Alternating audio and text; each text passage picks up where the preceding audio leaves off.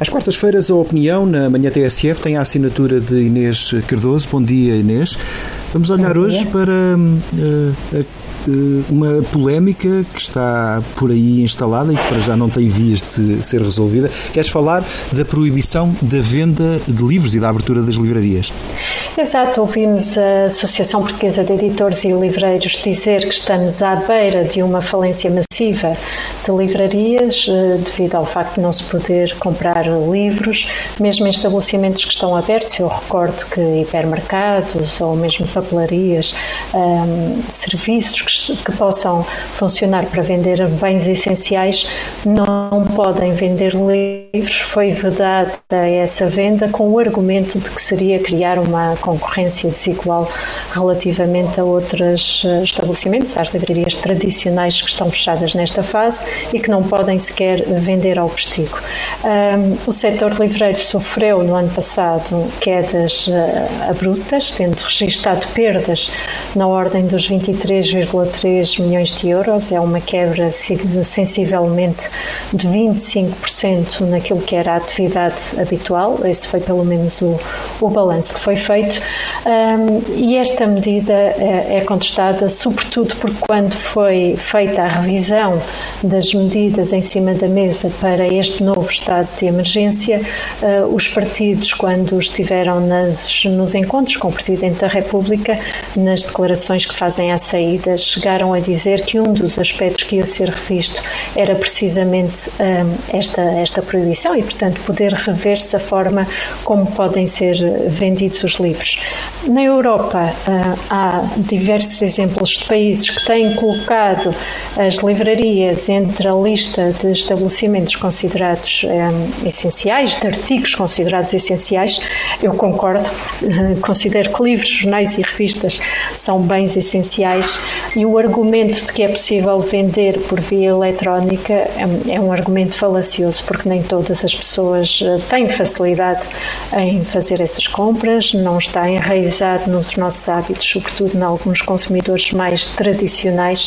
uh, e é estranho que numa fase em que as pessoas até têm alguma disponibilidade adicional para ler, em que as crianças vão voltar às aulas depois de uma pausa, que algo tão essencial como é um livro uh, seja tão difícil de comprar. Há vários setores eh, que continuam abertos, não é o caso das livrarias, não é o caso da possibilidade de comprar sequer livros em espaços comerciais onde, de grande consumo, onde o fazíamos normalmente até agora. Uh, há aqui margem para mudar alguma coisa? Alguma coisa devia ser corrigida?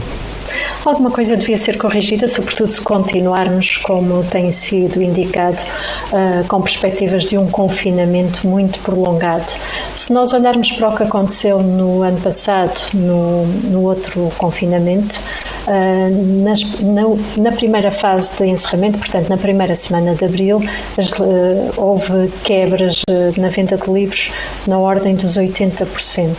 Um, e, portanto, a venda online apenas não é uma solução e não é uma solução, sobretudo, uh, para períodos prolongados e tendo nós pela frente, segundo já foi uh, estimado, até pelo Presidente da República, que nos preparou para nos mantermos numa situação restritiva durante bastante tempo, não é viável, de facto, uh, manter o livro e este setor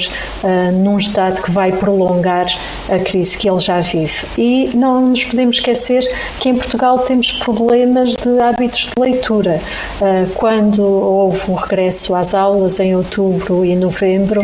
ouvimos ah, os professores apontar, de acordo com alguns estudos que foram feitos aos níveis de leitura, ah, o quanto se notava nas crianças do primeiro ciclo, a total, o impacto grande que o ensino à distância teve e, sobretudo, o impacto na capacidade de leitura leitura numa fase inicial em que é muito importante estimular a capacidade de leitura das crianças. Mas temos muitos outros indicadores. Ainda em setembro passado, uh, ouvimos anunciar num estudo que foi conduzido pelo Plano Nacional de Leitura e pelo ISCTE uh, que os alunos do terceiro ciclo e do ensino secundário, portanto já mais velhos, ah, entre os, os 12, 13 e os 18, 19 anos, leem cada vez menos. E a maior parte deles indica que uh, não lê livros por prazer, ou seja, só lê livros obrigatórios uh, que são uh, pedidos pela escola e pelos professores. Portanto, são indicadores que mostram claramente que temos dificuldade em criar hábitos de leitura mais, sobretudo mais entusiastas junto dos nossos alunos e quando discutimos tanto o ensino à distância, o impacto que isto tem nas aprendizagens, seria importante que não esquecêssemos que a leitura é uma competência essencial, ah, não é só uma competência de pedagógica, mas é mesmo essencial para que uh, as nossas crianças e jovens cresçam com capacidade de interpretar o mundo, de ter criatividade, de conseguir viajar de uma forma diferente através daquilo que descobrem nos livros. E, portanto, eu defendo papel essencial que o livro deve ter e o Ministério da Cultura tem, sem dúvida, que olhar uh, para uh, a crise que este setor atravessa com uh, uma urgência maior do que tem olhado até aqui. Inês Cardoso, a opinião na Manhã TSF, às quartas-feiras.